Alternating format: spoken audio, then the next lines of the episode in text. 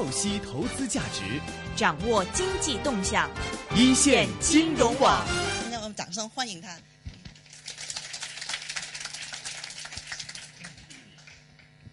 呃，谢谢大家。那个，今天我想讲，其实就是两个主题。嗯，第一个呢，就是说，呃，我觉得这个概念真正要讲，我我把它叫“加互联网”，就是说，呃，首先就是说，因为“互联网加”其实它的主语是说什么？是互联网。呃，但是呢，在目前来讲，大家其实提到“互联网加”，其实这个概念是反过来的，就是说，呃，其他的一些行业究竟应该怎么样去用互联网才可以做得更好？所以我觉得正正确的概念应该叫做“加互联网”。呃，然后第二个，第二个我讲的呢，就是一个传统的企业。我不知道大家有多少人是在传统企业里工作啊？呃，就是我觉得现在是非常好的一个机会，就是说互联网给我们提供了一个很好的平台，在这样的平台上面，究竟怎么样去做一个组织变革？因为你传统的企业有很多的自己的 culture 文化，然后呢有组织结构。呃，我待会儿会讲举很多例子。呃，在这种情况下，你怎么样去用互联网，用好互联网思维？其实呢，如果大家去看的话，很多。互联网思维的东西，其实其实到最后归根呃归根结底，仍然是一个管理学的最基本的这些概念。呃，大家可以看到，今天今天会讲这些东西。所以呢，就是简单介绍一下，其实 我背景也蛮复杂的，我有文学学士、工学学士、管理学士、呃管理硕士、呃管理管理博士。那么我做过很多不同的工作：互联网项目经理、证券分析、国际市场部经理、投资银行经理。就我我其实，在很多行业有电视主持人。我也我也创过业，然后呢，现现在是教授。我后面有点点点，就是未来不知道会做什么。呃，就是说这个工作其实蛮蛮多的。然后在不同的工作行这个场景下呢，其实我永远是在想，就是说，到底互联网在不同的这个领域到底会有什么样的呃影响？那么我自己做研究，其实做的就是从信息技术出发去研究互联网对于营销啊，对于这个金融啊。呃，对于会计、经济管理这些呃一些一些事情的影响，呃，我家庭就是我觉得也蛮重要的，就是我有两个小孩一个太太，呃，anyway，大环境，大环境，大环境是这样，就是呃，我们大家可以看大家可以看到，就是哎，这个这两个好像不同步哦，哦，OK，呃，就是说这个。呃，中国的经济呢，大家可以看到这个有目共睹啊，在过去的成长率是在百分之十左右，然后这个占世界 GDP 的比例也越来越重。现在中国呢是世界第二的这个 GDP，以 GDP 来算的话，第二的经济体。那么其实如果看这些数字的话，就是觉得大家就觉得很有很有意思啊，exciting。然后呢，这个中国的腾飞，我不知道大家有没有概念，中国什么时候开始腾飞的？呃，随便做个 sampling，我想。我想问一下，大概多少人是从大陆过来的？大陆背景？那你应该都知道这个 answer，对不对？是中国什么时候腾飞的？七八年，非常好。大家可以看到这条曲线啊，就非常非常明显，就是说中国是平的，然后七八年的时候开始一下就起来。就是说，如果你去看数字的话，如果你觉得这个还不够强烈的话，你跟印度做个对比。啊，OK，啊，OK。OK，好。如如果跟印度做对比的话，就是说，其实中国跟印度呢非常相像，都是人口大国，然后呢都是有一些比较传统的、很很很长的历史，然后呃发展有很有很多 challenge。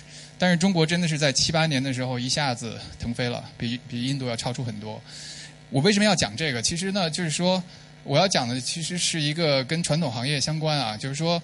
呃，我在一些我其实访谈很多企业，跟很多企业家是好朋友。他们有时候会跟我说啊，我有很多问题，其实呢，我也想改我们的传统行业，但是有很多这个我们的体量太大，我们没法改。但你如果看中国过去几十年内，仅仅因因为一个改革开放变化就这么快，所以呢，其实是非常快的。我要说的这个第一个点就是，大家希望能够去去今天回去可以思考的，就是说，呃。事情发生的会非常非常快。你认为你的企业没法变，这个这个是错误的一个观念。其实，因为一个小小的政策略上的变动，有可能你企业就会像中国一样，呃，远远的把你的竞争对手甩开。所以呢，这是我觉得第一个 take away，就是我我每次看到这个线，我就觉得很有意思。呃，我两千年的时候去读书的时候，那时候互联网刚刚呃，也是刚刚被被发明出来吧，算是。那么那时候大家可以看到，我我去了，结果就赶上了这个 dot com bubble，对吧？然后就是，然后呢，那时候其实如果你要看美国的话，大概有五万亿美金被蒸发掉。呃，这时候呢，就回到这个问题，就是说互联网到底是不是一个 bubble？然后那时候很多人认为是 bubble，所以就很多公司都倒闭掉了。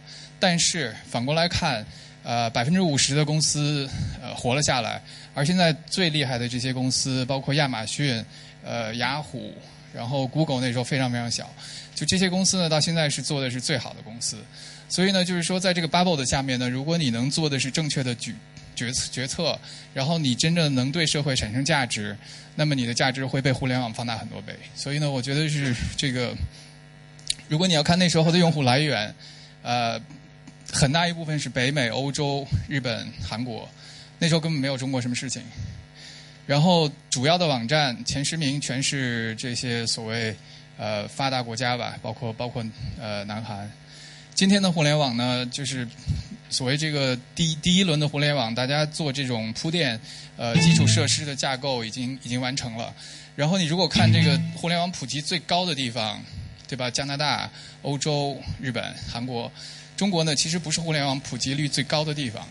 但是呢，我要说的下一点就是说，中国是在互联网应用里面是非常独特的一个地方。为什么呢？因为中国的人口很多，所以呢，就是现在我觉得中国。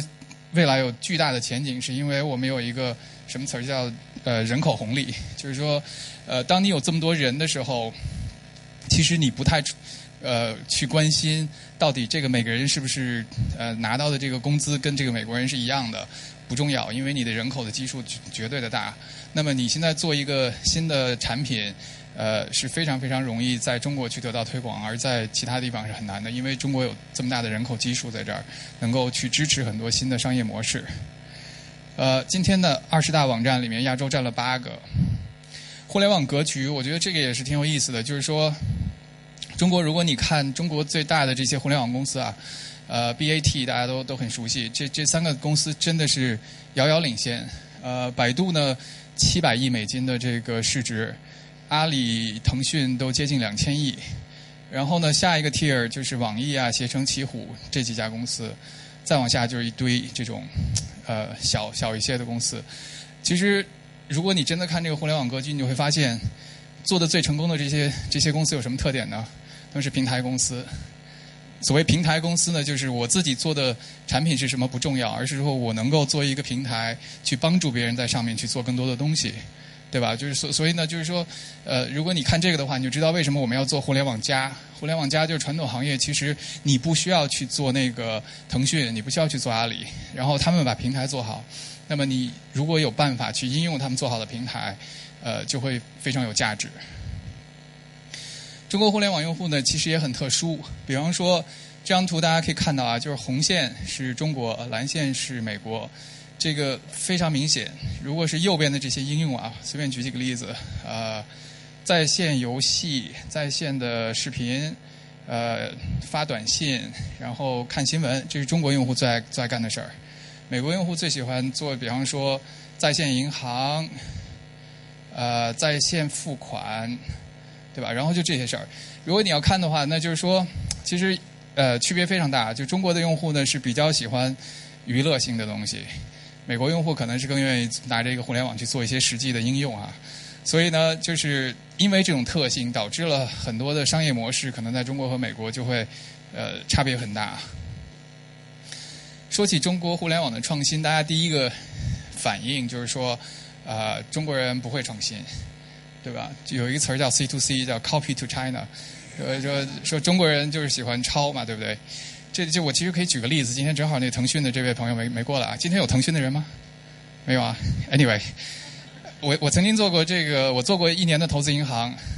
呃，九八年的时候呢，有一个人跑到我们公司来讲他的这个公司，我们做了一个评估，就是说这个这个这个 case 呢没法投资，为什么呢？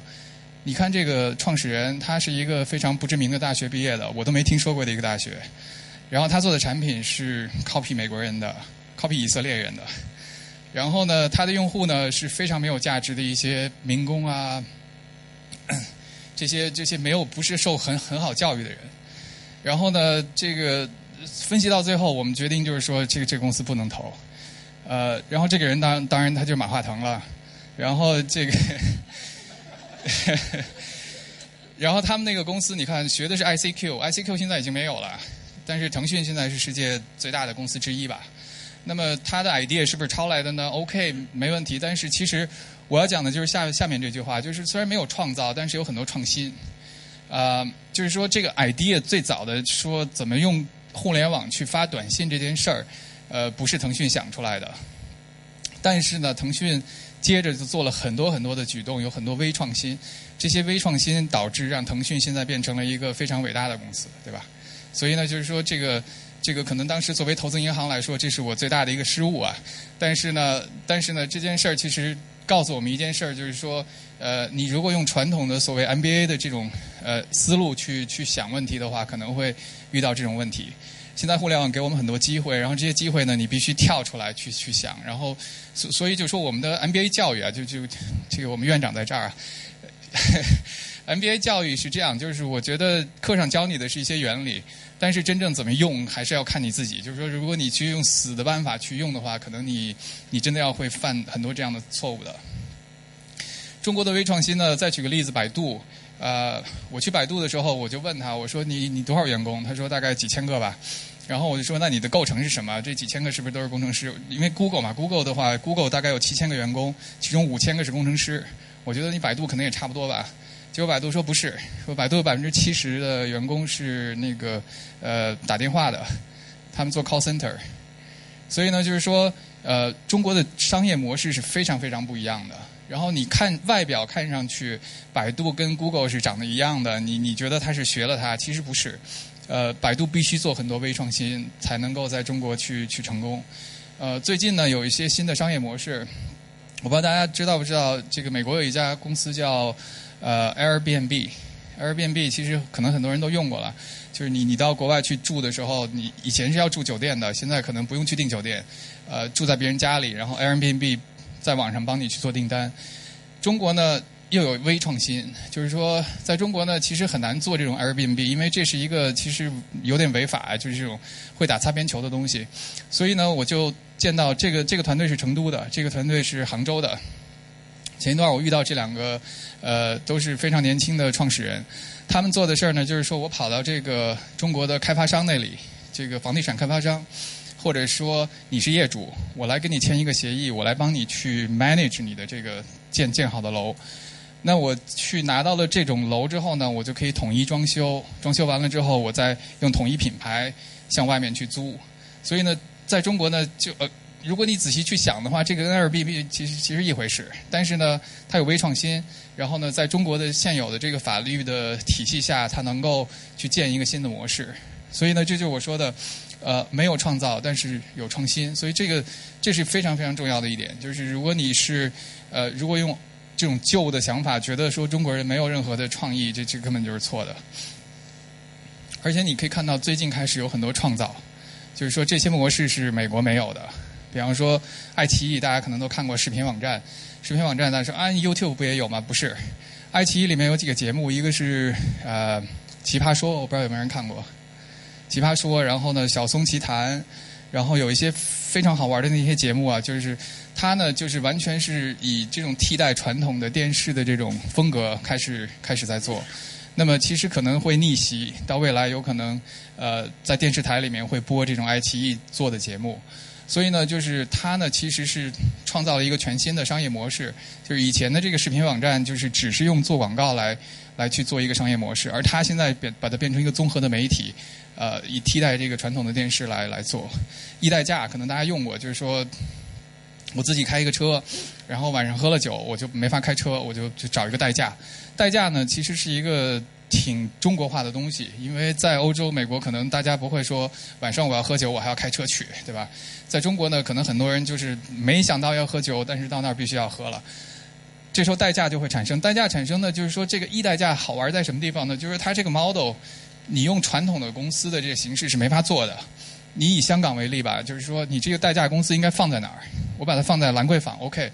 那我突然接到一个电话说清水湾有人需要代驾，那这个人可能花五十分钟跑到清水湾去去给你开这车，根本就没法 work 的。那还有一个办法，我在所有的香港的点我都去布人，我说你在这等着，如果有人来的话，但是这个成本就非常高，你每天要布多少人才可以把香港全都 cover 住？一代驾呢，实际上说我 decentralize 这件事儿，就是说，嗯，愿意开车的人随时就拿手机去去说我我现在可以开车，然后当需要这些人呢拿手机出来跟你。呃，打车是一样的，跟 Uber 是一样的，摇一摇，你说，哎，附近有谁可以帮我开车？他把这个模式变成一个，就是因为有了智能手机，才可以有这个模式。所以呢，这个就非常有意思。这个就是说，这种新的商业模式是在有智能手机之前是完全不可能产生的一个。而这个呢，因为有中国特色，所以它是一个中国很特殊的一个 APP。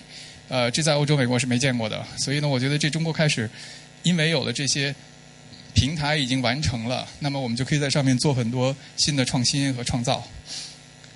嗯，传统企业呢，我觉得面临很多很多的挑战。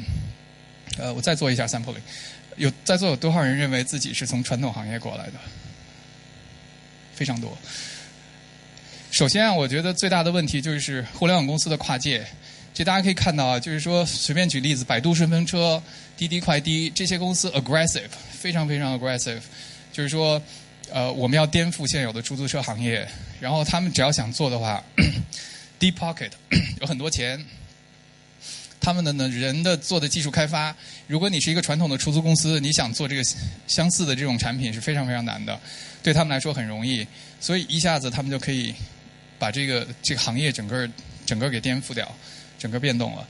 阿里医疗非常 aggressive，然后他们现在去去签很多的这种医疗机构。然后呢，现在中国好像也在放松这种对医生的管制，所以未来可能会有这种线上的这种医疗的咨询。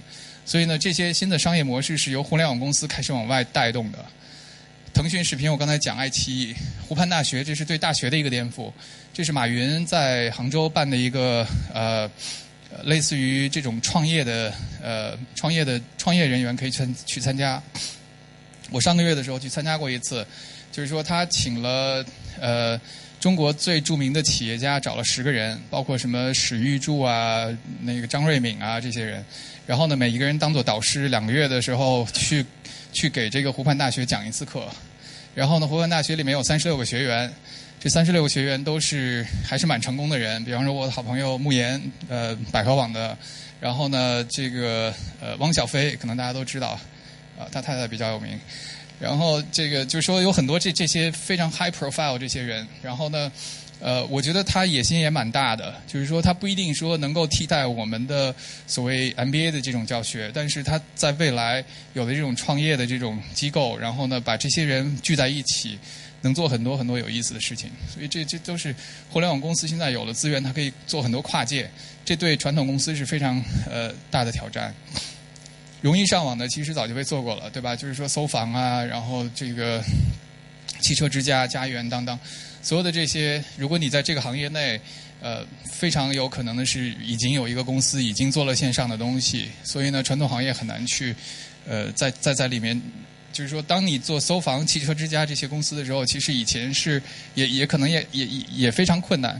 但是现在越来越困难，因为你你在这么多的 noise 里面，对吧？就是说每天微信上有这么多这么多新的东西，你怎么样才能把自己的这个呃品牌打出来？非常困难。除此之外，新的商业模式就是一个公司可能它根本就是你不会去想到的一个竞争对手。如果你是一个传统的酒店，你就想到我隔壁不要开一个什么 Marriott，对吧？不要开一个万豪就好了。但是现在呢，你发现你根本你。跟你竞争的就不是这个万豪这家公司，而是说你附近的所有的这些楼里的这些住户，他只要有一间空房，他就可以跟你 compete。所以这件事儿呢，就是让我们传统行业非常非常难难去想。就是以前你你总是说 EMBA 可能我们会有这些课会讲你怎么样去做竞争，那你首先要分析竞争对手，对不对？然后你要去这些东西，你到现在连竞争对对手是谁你都不知道了。然后 Uber 对吧？Uber 这个对对出租车呃冲击也很大，然后出租司机其实也挺喜欢 Uber，然后因为他们可以挣到一些呃现在现在有发补贴吧，但是呢未来都无人驾驶了，所以呢这个行业有可能你跟你竞争的根本对吧？就未来你是跟机器在竞争，所以就是所有的这些东西放在一起，传统行业是非常非常非常非常难做的。而且呢，就是垄断呢，让中国的互联网非常的荒漠化。就是在美国，如果你看的话，在过去的这二十年吧，每年其实过一段时间会有一个大的公司会出现。在中国呢，其实腾讯 BAT 之后呢，很少有这样的公司了。其实阿里阿里是去年刚刚的上市嘛，但是但是你可以看到，就是在在这几个大的之外，其实所有的这些其他的公司都非常小。所以呢，就是我们的成长空间是很有限的。我现在讲讲两两个两个故事啊。第一个故事就是打车软件。打车软件其实最早不是滴滴和快滴发发明的，最早是山东的一家公司叫浪潮，浪潮集团，大家可能在座有人知道，也也是上市公司。他们呢当时做出来这产品做的其实也是非常优秀的，但是为为什么我们现在不知道呢？是因为他们做的方式不对，就是呃传统行业思维，就是说。他们做的时候做出来这个产品，就说那我怎么去推广给这个 taxi driver 呢？他说，呃，我就到你门口去问了，我说每打一次的，你分给我多少多少钱？分给我百分之十吧。然后呢，剩下的钱你自己留着，我帮你去找客户。听上去很美，因为这个对从浪潮的角度呢，我帮了你忙了，你分我点钱是很很正常的。出租司机不愿意，因为一呢，我还得投资去买那个手机。二呢，我还要分钱给你，我为什么要分钱给你？所以呢，就是这个这个模式呢，因为当时根本就没想通这这些东西，所以没法做。后来就腾讯、阿里就出来了，他们说每打一次车，我不要你的钱，我给你十块钱，那司机当然愿意了。然后，但是他们这个模式就就成长非常非常快，就是基本上如果大家有有去观察的话。可能一年时间内，基本上所有的出租司机都会就只要有有有能用这种智能手机的这种能力的人都都会在用。所以呢，他用的是所谓互联网的思维去做这种推广。所以呢，非常不一样的策略，同样的产品会有两个非常不一样的结果。第二个例子呢也非常有意思，这也是我觉得是中国的一个创新。呃，叫 uCloud 这家这家公司是一家这个在线的游戏服务器提供商。所以他们把自己叫云计算，其实中国所有的这些云计算公司都是差不多，就是啊会提供服务器，然后呢大家在服务器上面去 run 一些自己的东西，他们提供一个平台给你 run。他们最最有意思的是，他们用一种 VC 模式，什么模式呢？传统模式怎么办？传统模式说你是一个游戏公司，你到我这儿来，我给你一个报价单，然后呢你就看说一个月要要这么多的这个 CPU 的这个计算量，我收你多少钱？这是传统的所有的云计算公司做的。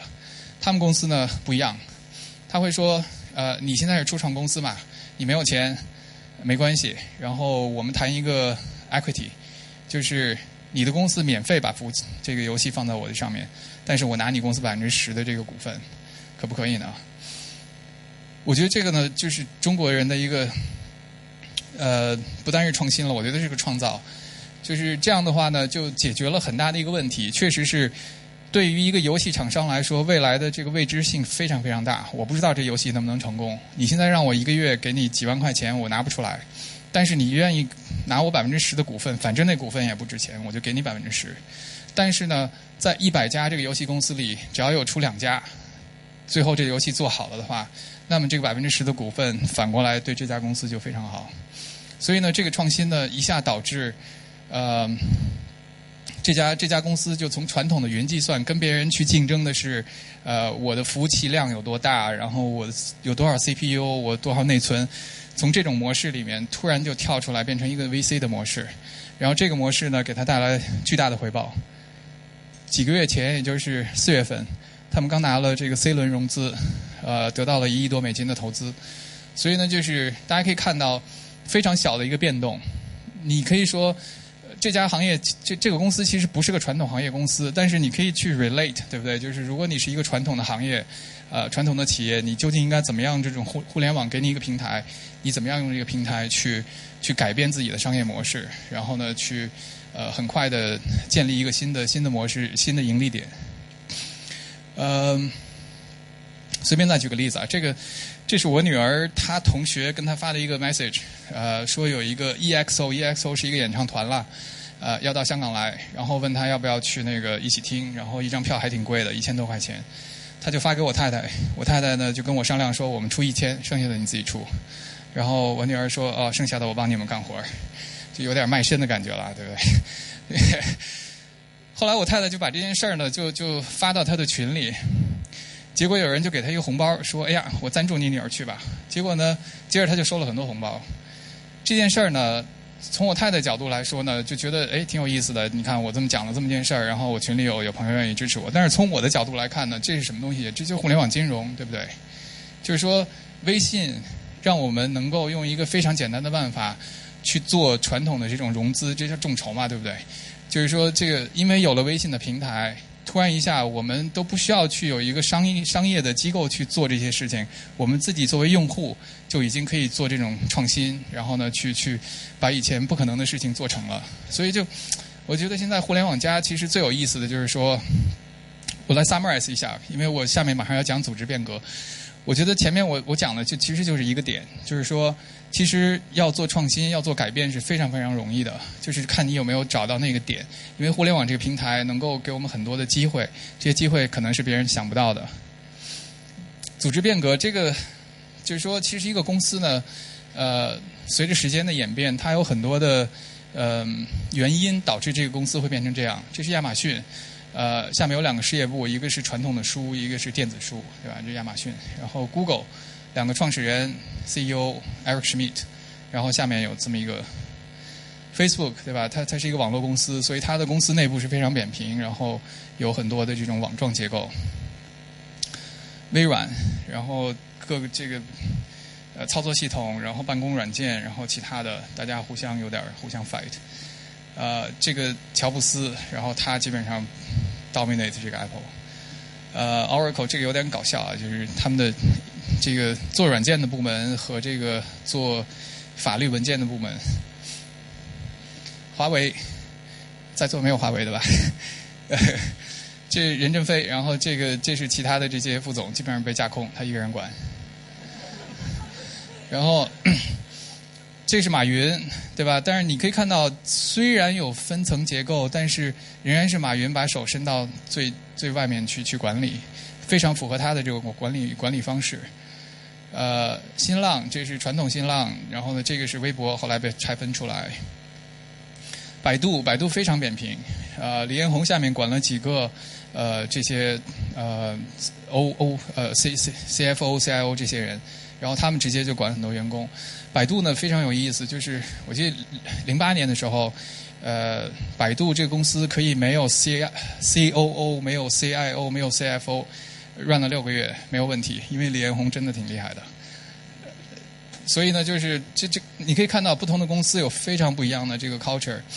联想是他说这是商业部，然后这是用户普通用户消费消费品部，所以他一手拿刀一手拿枪，呃，这个张瑞敏对吧？他他这种管理结构，腾讯对吧？就是以 QQ 为为一个点，然后把这些所有的其他的东西连起来。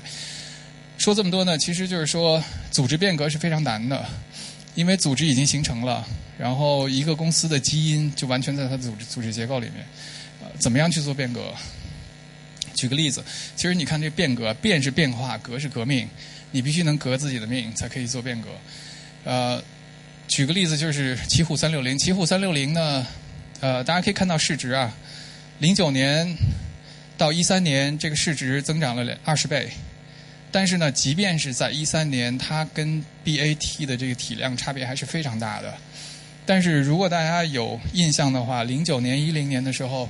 呃，三六零干了一件什么事儿呢？那时候有个叫三 Q 大战，就是他跟腾讯打了一仗。突然有一天，他宣布说，呃，腾讯的这个 QQ 是病毒，然后呢，就就把自动把这个腾 QQ 给给呃反安装了。然后腾讯就就打回来说，呃，你只要装我腾讯的任何东西，就不能装三六零，否则的话，我不让不让你装。那时候他打这样的仗，就是其实对他挺有好处的，就是说，呃，在国际就从外国人的角度来看，你看他他能跟腾讯打仗，他的体量应该是跟腾讯差不多的，但是呢，其实他是非常非常小。我要讲的还不是这个，我要讲的其实是，呃，奇虎呢当时成功是因为它做了一一款杀毒软件，呃，奇虎三六零的杀毒，然后呢，它产生了一个整个的叫所谓生态系统，把流量转变成利润。然后呢，如果你仔细看它的这个会计报表，你会发现一个非常有意思的现象。什么现象呢？零八年的时候，你看它它的这个收入最多来源于他去卖这个杀毒软件。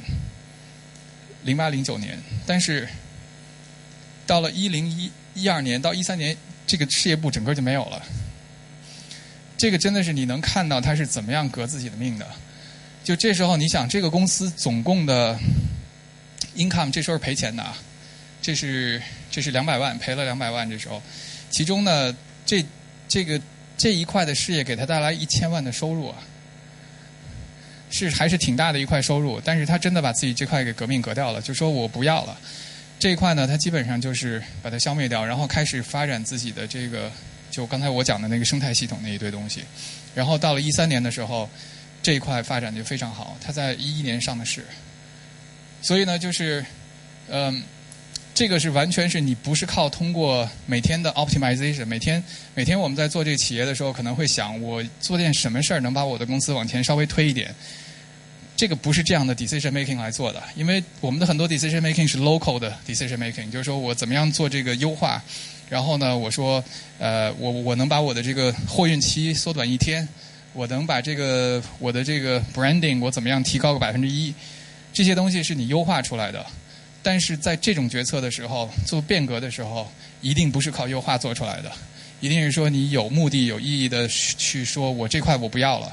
然后我真正怎么样通过这一块建立起来的东西，就是我刚才讲的啊。它成功的模式，这个秘密其实不是产品，就是奇虎三六零没有做一款我们认为是创新的产品，而是它做了一个商业模式，就是刚才讲的这个生态系统。建立起生态系统以后，他要去革自己旧的命，因为那个东西他当时是卖的是第三方的软件，就叫卡巴斯基还是什么。然后呢，那个软件他就把把它废掉了。所以呢，这个是。大家可以去想，这是我讲的第一个第一个案例啊，就是就是奇虎究竟怎么革自己的命，然后去去做变革。苹果呢，我现在讲的这个呢，是我两千零二年的时候开始做的一个研究。那时候呢，很多公司呃音乐公司啊就在告这些学生，说你们去下载我的 CD 了，然后我要告你们，每个学生要收他们几百万的这个这个罚款。然后呢，那个时候呢，其实所有人都在问同一个问题，就是说，究竟我们的电子音乐怎么才能赚钱？苹果后来大家现在知道了，就是苹果做了 iTunes。大家可以看到，刚刚结束的这个苹果的这个呃这个上一个季度的那个报表非常完美，总收益七百多亿美金，一百八十亿净利润，但是报表里没有提到一个 iTunes。这个呢？我很奇怪，因为 iTunes 对他来说是平台战略里最重要的一块。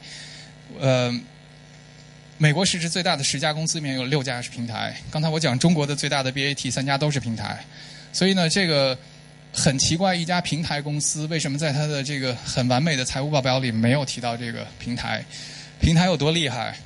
举个例子，这是从两千零三年、两千零一年到两两千一四年。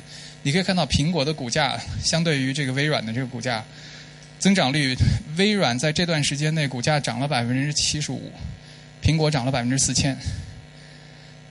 什么发生了呢？iTunes 两千零两千零三年的时候，苹果推出了 iTunes 这个平台，导致苹果在这未来的这十年内完胜，真的是完胜微软。这件事儿呢很有意思是，你再往前推十年，你发现是。微软完胜苹果，为什么呢？因为它发布了 Office，Office 是一个平台，所以呢，平台战略呢导致这两家公司的这个竞争在十年的时间内完全逆转过来。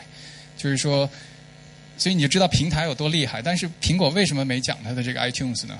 因为 iTunes 在一五年开始，呃，也不是一五年开始了，一五年是以百分之七在收缩，一四年降低百分之十三，一三年降低百分之六。所以问题在哪儿呢？问题就是说，这个回到了这个我零零四年的时候，跟我导师一起发表的一篇文章啊。那时候我们就研究说，数字产品应该怎么去卖。我们当时的发现是说，应该去捆绑销售，然后通过我们的提出的一个机制，呃，来去卖这种流媒体。就是说，嗯，你一次买，比方说，现在苹果的是说我需要一首歌，我就去买一次嘛，对不对？我们当时提出来的是说，应该按月付费，我一个月可能付多少钱，然后呢，这样的话，我这个月所有的这些歌都可以免费听。嗯，原因是因为每首歌的编辑成本等于零，就是说，传统大家要做做了很多定价方面的研究，那么我们做的研究呢，其实我可以给大家看一下当时做的数学啊。对，科大跟别的学校不一样，因为科大的教授呢都是有非常强的研究背景，所以呢，我我说话的说的这些东西都是我我要量化的，用数学模型来做的。当时量化，然后我做了这数学模型之后，我其实就是前两天，我今年六月一号的时候，六月一号的时候呢，那时候大家就提起苹果这个报表这事儿，然后我就那我我就说我算一下吧，我算一下，因为我认为苹果应该卖流媒体，但是苹果现在卖的是呃这个一块钱一首歌，我说我算一下它损失多少钱，后来我就这么，我就先先去看了一下他每年卖多少这这这多少呃多少首歌吧，每首歌一美金。然后呢，我来算，如果他这些歌是通过我我刚才讲的办法去卖，他损失的净利润达到一百五十亿美金。这个刚才大家记得，刚才上一上一个季度是一百一百八十亿美金的这么一个量嘛，对吧？所以呢，按市盈率，市盈率十六点一，现在苹果的市盈率差不多是这个价钱，苹果的股价应该是现在的两倍。你再这么反过去推的话，苹果损失的是五千亿美金的这个市值。所以呢，就是 告诉我们一个什么事儿，就是呃。首先，科学研究是有用的。其次呢，就是即便是苹果这样伟大的公司，也会有这样的错误。然后，苹果呢，确实还挺伟大的，他们做了变革。我刚刚算完这个，他们大概六月八号的时候 announce 说，他们现在推出这个流媒体模式，十美金一个月，iTunes 上的所有歌，不是所有歌，其中一部分歌是随便听的。所以呢，基本上在同时，Amazon 啊，Google 啊。都推出类似服务，所以呢，就是说这件事儿，但是他们晚了十年。如果零四年他听了我的话，可能现在就不一样。所以呢，就是大家可以可以去想，就是说苹果这样的公司也需要去做变革，那么传统的公司更需要去做。呃，我不知道我还剩多少时间。OK，我最最后我就想讲一个案例啊，这个案例呢，我觉得是非常非常有意思，是一个传统行业呃完全拥抱互联网。然后在互联网上得到新生的一个呃非常励志的故事。这个人呢叫宗毅，是我朋友。他他是他其实呢是一个在在座有没有人认识他？广东佛山的人，广东佛山的一个小老板。他们公司做什么东西呢？非常传统，按他自己话说就是非常 low tech，非常非常土的一个东西，叫热泵。热泵是什么东西呢？就是我们现在用的这空调、热水器都是。就中间有一个层嘛，然后你这热泵干的事儿就是把热从一边推到另一边，就是冷是没法产生的一个东西，我们只能是说把热推走，推走了就变冷了。所以热泵干的是这么件事儿，他公司就做热泵的。然后呢，然后呢，他在过去的十年之内，他的公司产生了十家新的公司，每一家公司都非常盈利。传统行业，你。想象不到的，就是很多人说我这个传统行业怎么转型？一个公司我要想转型，未来可能我我我需要花二十年时间去弄。他短短用了十年时间，产生了新个十十个新的公司，干了什么事儿呢？他干的是大家其实也能想到，员工持股，然后呢拿到这些股份，留住骨干。但是呢，这还不是全部的。这个给给员工持股，大家可能自己都做，但是呢，他们用了一非常奇怪的方式，呃。他们用的一个方式就是说，公司内部来推行创业的这种机制，而这个创业我我待会儿会讲啊，就是你看他零七年的时候，他成立一个什么储能公司，需要一百万投资，这个呢是普通的员工提出来的，说如果你给我一百万，我就能给你做一个新的产品出来。那时候呢，他就他自己就在去想，就是说 我为什么要给你一百万？你最后打水漂了，这一百万是我的损失。然后呢？这个他对他来说呢，他不愿意干这个事情。后来他想出一个办法，他就说：“那这样吧，这一百万里面呢，你出二十万，你能不能出得出来？然后呢，如果你出二十万的话，其他的我来组织一个员工的全体大会。他他当时就是说他不相信钢股，他他觉得创业成功的关键是自己要掏钱出来。他那个大赛呢，就是他他当时跟我说了，他们那个几个原则啊，组队。”勇气和魅力，对吧？就是说，你这个人要能组队的话，你必须首先有勇气、有魅力，人才跟你愿意去做。抢人，你要的人才到底是怎么样？就同同时有人可能很 capable，然后几个团队都想抢他，那你抢不到，你你要去想抉择，对吧？好几个队要去哪儿？然后学习，你要学习产品、财务、营销。原来你是公司里面负责一部分业务的人，现在你可能作为一个呃新的这个这个项目负责人，你可能所有的这些事，你你你都要去想换血。当你觉得这人不合适，你是不是要把这些人淘汰，换换这些人？演讲没有口才的总经理是不称职的。所以呢，他他说了这些东西，其实都非常 make sense。我们传统的这个呃 MBA 的这些这些教教育里面都会提到，但是没有人把它用到这种极致的这种这种这种地步。然后他呢特别强调说，有些人一战成名，收获众多女粉丝。对他来说，这个很重要，就是说这个人的这个魅力怎么样去产生，然后呢，怎么样去呃发挥这些人的潜能。嗯，我在讲他未来。后来做的一件事儿之前呢，先想他讲了一个创业，他有一个所谓关键节点，就是建立了一个公益的组织。他当时买了二十辆特斯拉，对他来说这是一个广告了，就是买了二十辆特斯拉。他说我要从北向南一直开过来，这时候面临一个巨大问题，就是说那个充电去哪儿充？然后呢，这时候你可能要想我我怎么样去建这个。充电的网络，这个网络其实也不容易，因为即便是特斯拉这这种公司也很很大，到现在也没有把中国的这个电网铺起来。所以呢，对他来说，我怎么解决这个问题？我在座的有没有什么建议？如果让你做的话，你怎么做？传统模式，买地、租地、建那些呃电力增容、充电站放放人，这跟加油站是一样的，一模一样的模式，传统的思维模式。他们想了一个模式。找了沿途的酒店、现成的停车场、现成的电力、现成的服务人员。对酒店，我我这么大的一个活动，然后我中间可以帮你做广告，这些人在你那里住，然后呢，对于酒店来说非常愿意干这事儿，所以他没有花一分钱，把这个电网就刚才我说的这个这条线就全建起来了，非常厉害。就是所以呢，就是互联网思维 again，就是说不一定你你说你要投多少钱。呃，去改变你的商业模式才可以去做，而是说你有时候去想，呃，有有很多捷径可以去找。最后，这是最后一张图，就是这个马云大家都认识了，旁边那个人很多人不认识。这个这人叫王俊涛，呃，他当时做的一家公司叫八八四八，然后这可能对可能听说过，但现在不知所踪啊。然后我要说的一个 point 是什么？我要说的就是说，呃，什么样的人是成功的人？我。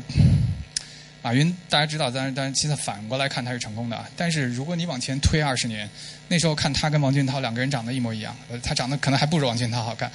然后两个人的这个策略上没有任何区别，都是在说我要做未来电商的这个 number one。